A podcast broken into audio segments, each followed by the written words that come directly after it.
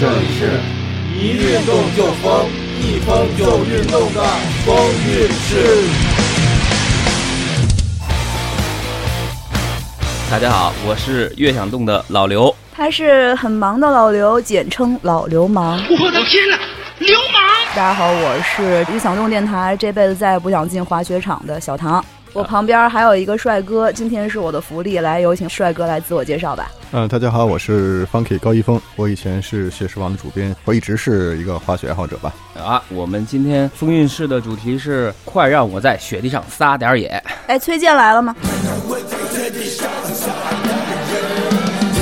对，说的是呃，快让我在雪地上撒点野呢，这不是让你在雪地上打滚儿。现在说到这儿，你们也都听出来了，这期节目咱们要聊的就是滑雪，对吧？冬天到了嘛，所以我们就让雪地上撒点野了啊！好了，我们今天特别有幸的请到 Funky 啊，是我们的好朋友，然后也是一个滑雪大拿啊。呃，大拿谈不上，也高手太多了。太谦虚了，你走。但但是你之前是在这个滑雪的一个媒体工作嘛，对对对就跟滑雪相关，非常专业的一个垂直化的这样的一个媒体是的，啊。之前我们俩聊过，所以你也知道很多滑雪相关的这个好玩的事儿啊，对对周边文化知道好很玩的多事儿啊，这个东西其实才是我们风韵市的一个重点要来突出的一些想让大家知道的这个东西。所以我们今天就跟方 K 来聊一聊这个关于滑雪的一些呃比较有意思的事儿。第一个问题，其实我是想问你，我们既然说在雪地上撒点儿野，那么在滑雪场里边撒野的都是一些什么样的人？嗯，就是说撒野敢撒野的都得是水平不错的。但是雪场来说的话，一个雪场区的人群比例来看，我们来分析，大多数来说，百分之七十的是就是浴雪人群，可能一年滑一两次啊这样的啊，就浴雪人群，对，就我们专业浴雪奋对战了，对嗯啊，就比如小唐这种的，可能好多年滑一次这样就是的再也不想去的这种人，啊，那没准哪天被我拉去呢哈。靠谱。第二类呢，就是大概百分之二十左右是发烧友，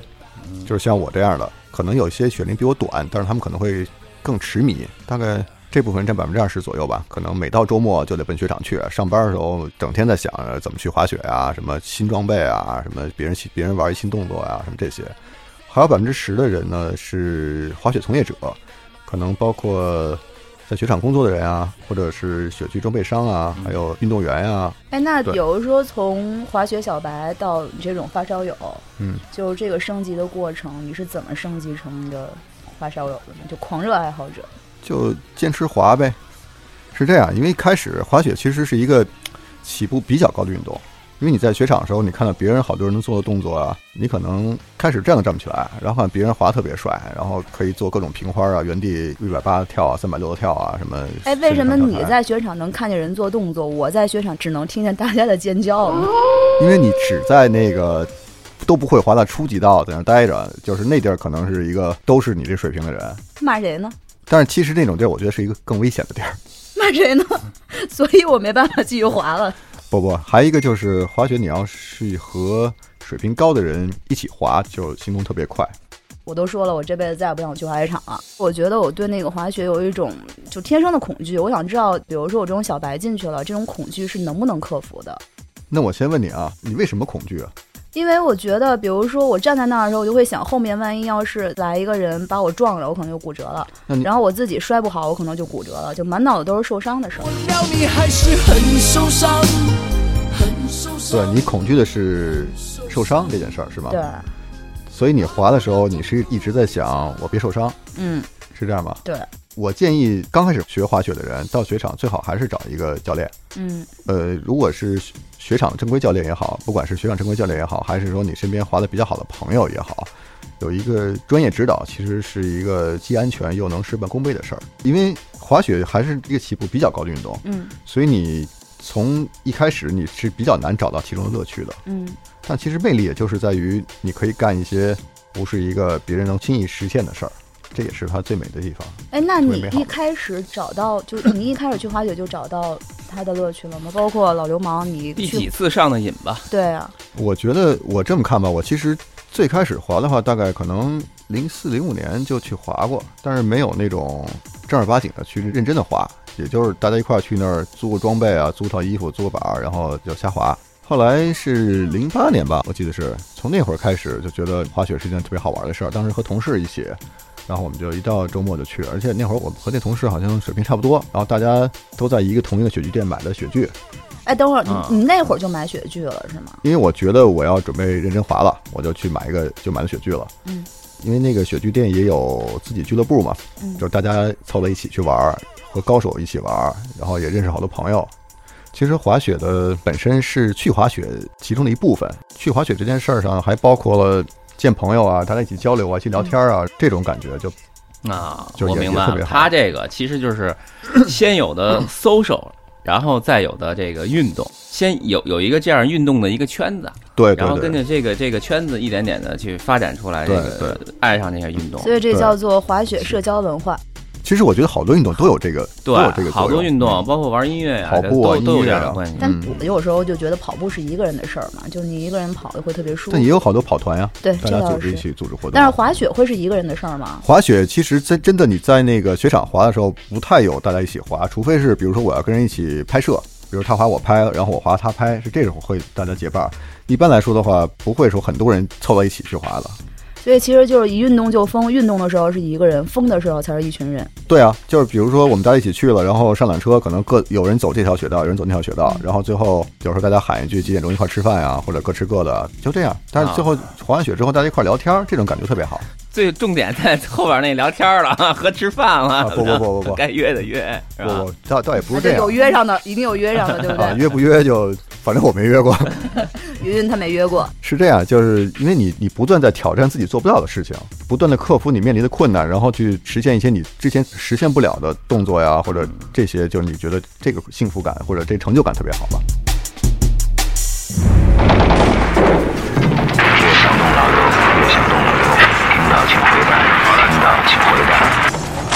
敌人已经把我包围了，你们一定要关注“乐享动”公众微信号，音乐的乐，享受的享，运动的动。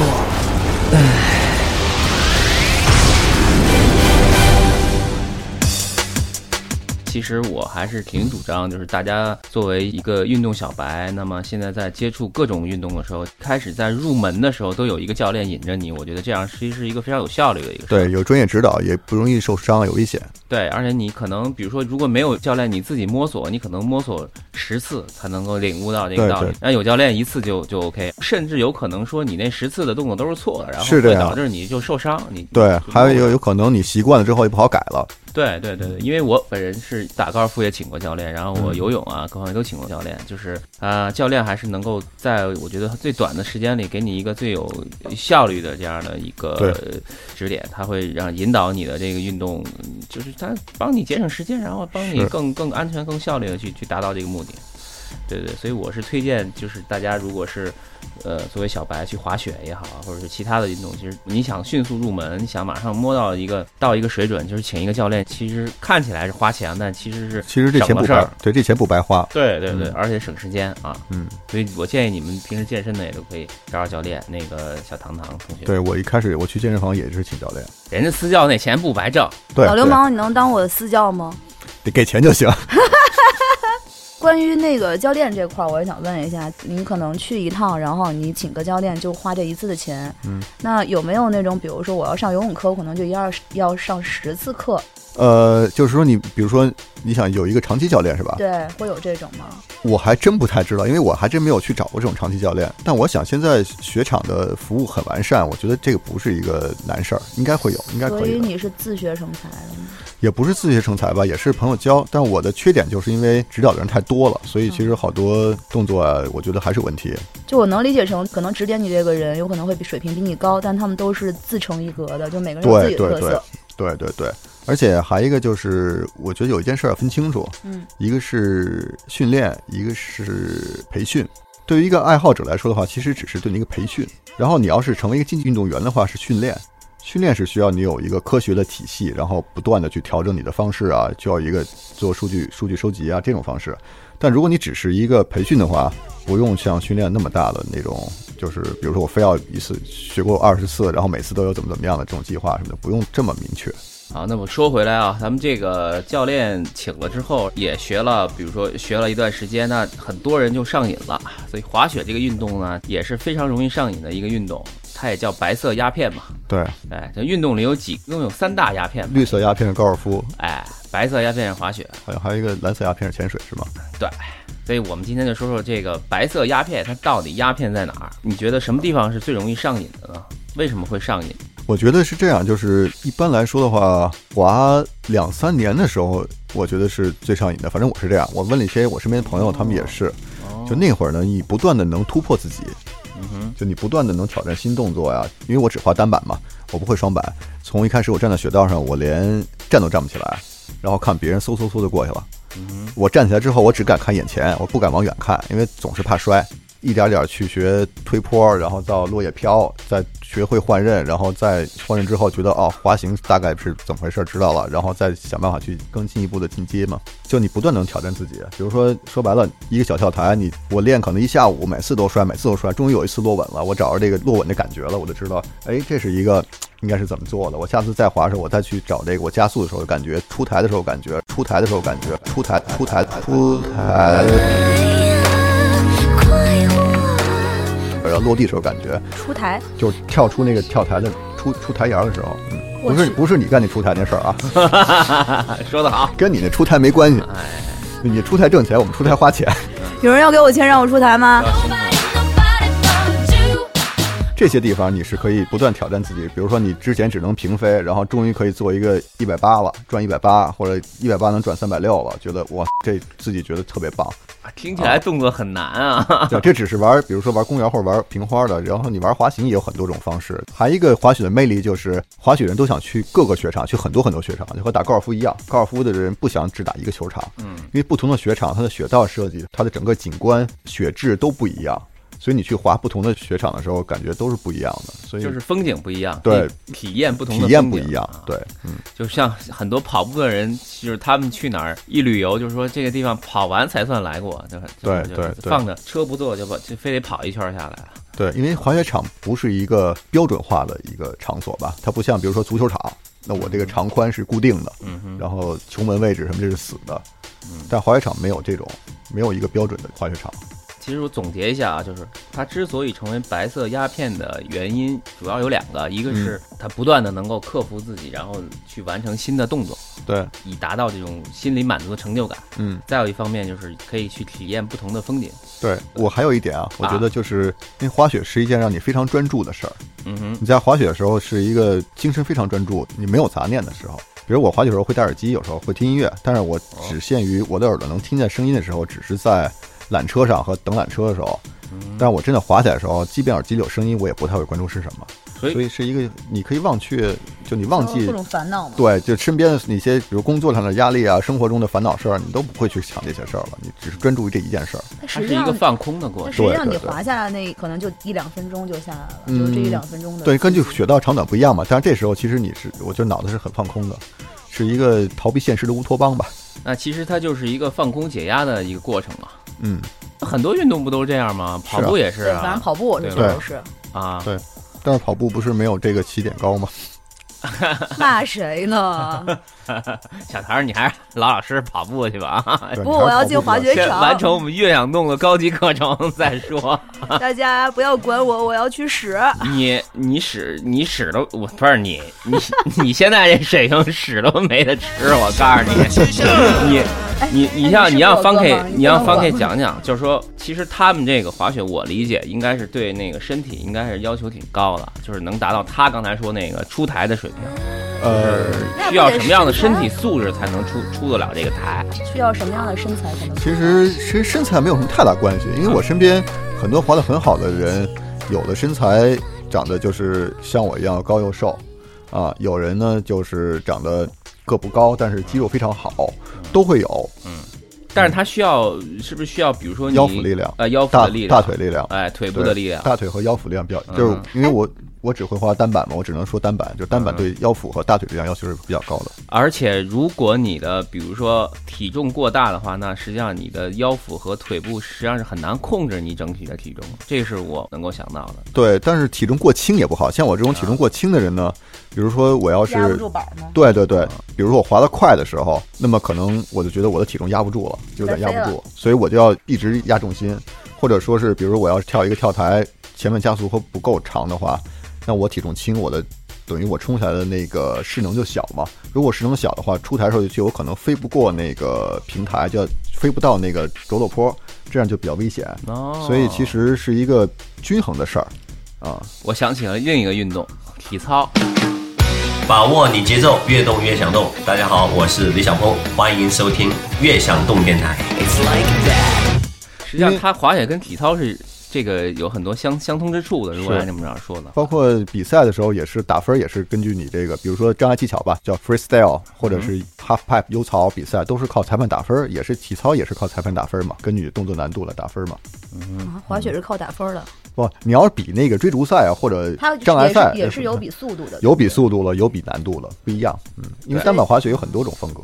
对，你看那体操那个运动员那个个个那个都是肌肉都特别结实，呃，一看就是特别有力量的那种个子。对对，他需要控制，他需要控制自己的这个这个速度啊，控制自己的力量啊。哎，嗯我再问一个问题啊，就是你比如说跑步啊、游呃游泳啊这些有氧，它是能减肥减脂的嘛？然后那些撸铁的无氧，它是能能增肌的。对增肌嗯塑形。那滑雪能起到这些作用吗？呃，我觉得滑雪应该我没有计算过它每次滑雪去消耗多少卡路里啊什么这些，嗯但我觉得滑雪还是一个偏有氧运动吧。偏有氧。啊嗯，我刚才本来想接着问你有没有滑雪滑出大块儿来的，上肢一般不太会，因为我滑单板的话，上肢一般不太会，但是腿会滑的比较结实。还是会有明显的效果。对但是这会个有东西是不是应该也会因为受场地限制啊什么的？你不会说我一年四季随时都可以去做这个运动？啊嗯，现在来看的话，就北京来说的话，夏天有室内滑雪场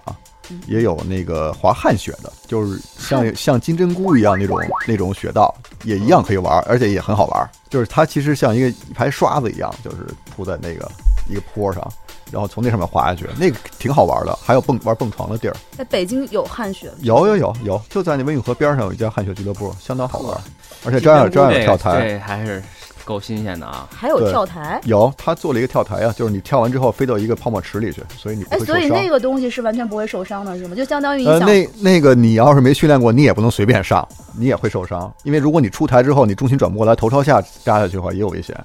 你多讲讲汗雪的事儿，我觉得好玩儿。是这样，就是汗雪具体谁发明的我不知道，我没研究过这事儿。嗯，反正成都有一家现在做汗雪的那个公司，它的它技是术从挺国好外的。过来的吗？还是嗯是从国外引进，是从国外最先有的。但是我我知道那个老板，他说他去国外的时候看过他们的汗雪，他那个每个像金针菇一样的那个东西吧，它不像金针菇，它就是前面是尖儿的，所以他说在上面摔了之后会划伤。后来国内的这家企业呢，就把它给改良了一下，把那头儿变成一个比较圆的，像金针菇一样。这样的话，它没有那个锐角之后所，以它上这面个摔金了针不会菇。是竖的，也就是头竖的圆头对对朝对上，然后对长对在对地上的金针菇。对对对对。对，就排得很密，然后我们啊，多一千不如找去把试一下。把这个图找到了，然后呢，正好我插一句话，放在我们悦享动的公众号上，大家可以只要可以关注悦享动的公众号，就可以看到我们刚才说的这个金针菇的汗血血，汗血，哎，还可以看到帅气的 Funky。对，音乐的乐，享受的享，运动的动。好来，哎广告时间，强插广告结束。然后说到汗雪，那就是说夏天大家有的玩儿，可以啊，北京夏天也有室内滑雪场开放。但是那些就是室内滑雪场会丧失在户外的那种乐趣吧？呃，室内滑雪场是这样，我觉得好多北京的发烧友啊，夏天去室内的滑雪场玩，就是为了练动作，因为他可能他也有跳台，完了练的落在那个雪道上或者是气垫上，把这个动作练熟了，我夏天练好动作，冬天去雪场发大招去，好多人也会这么干。你们是这么玩儿的啊？对啊，那你们练动作的时候会有什么泡沫池、海洋球？之前就是我刚开始滑的时候，那会儿我们好多朋友没有这些，那会儿没有这个设备，没有这些设施，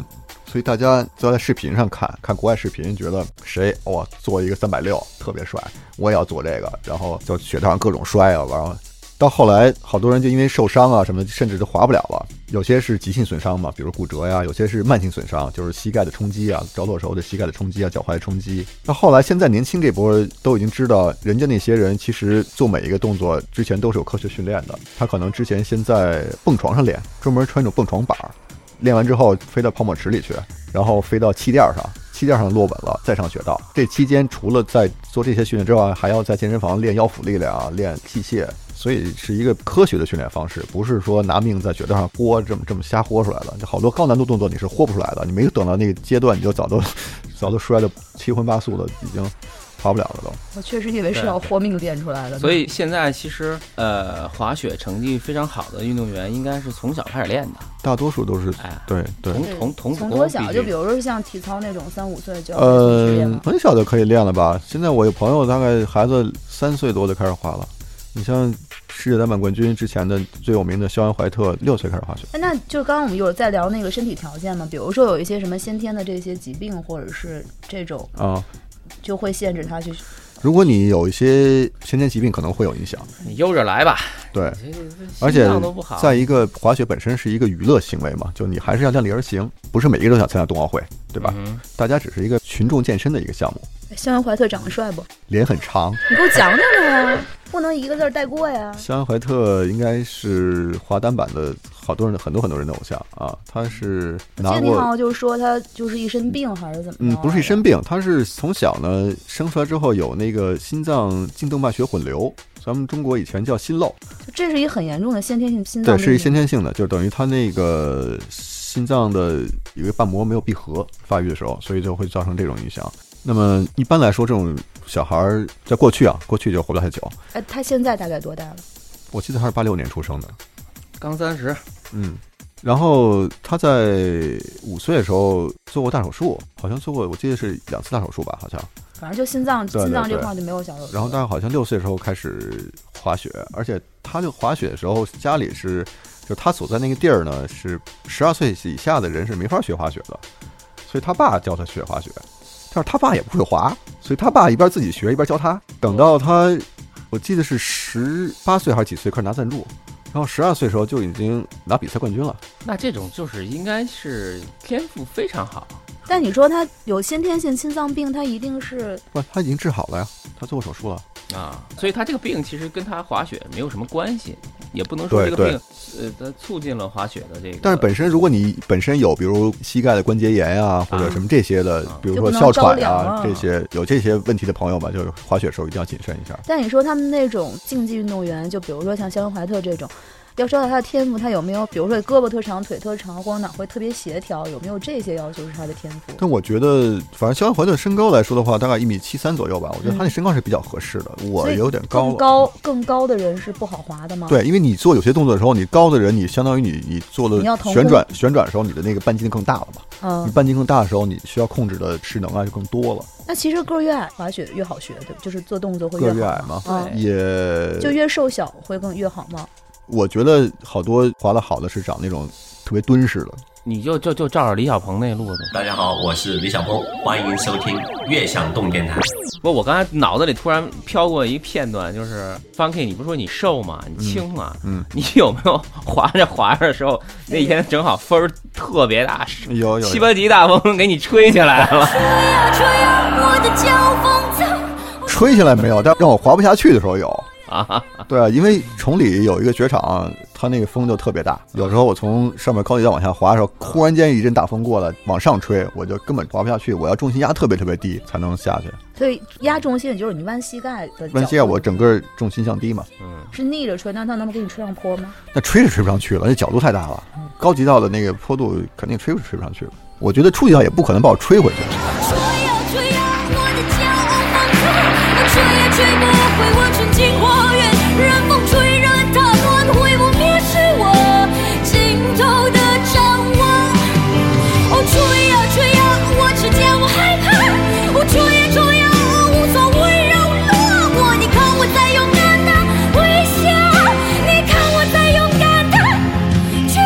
哦啊嗨，你好，我是苏运莹，欢迎收听《悦享动电台》。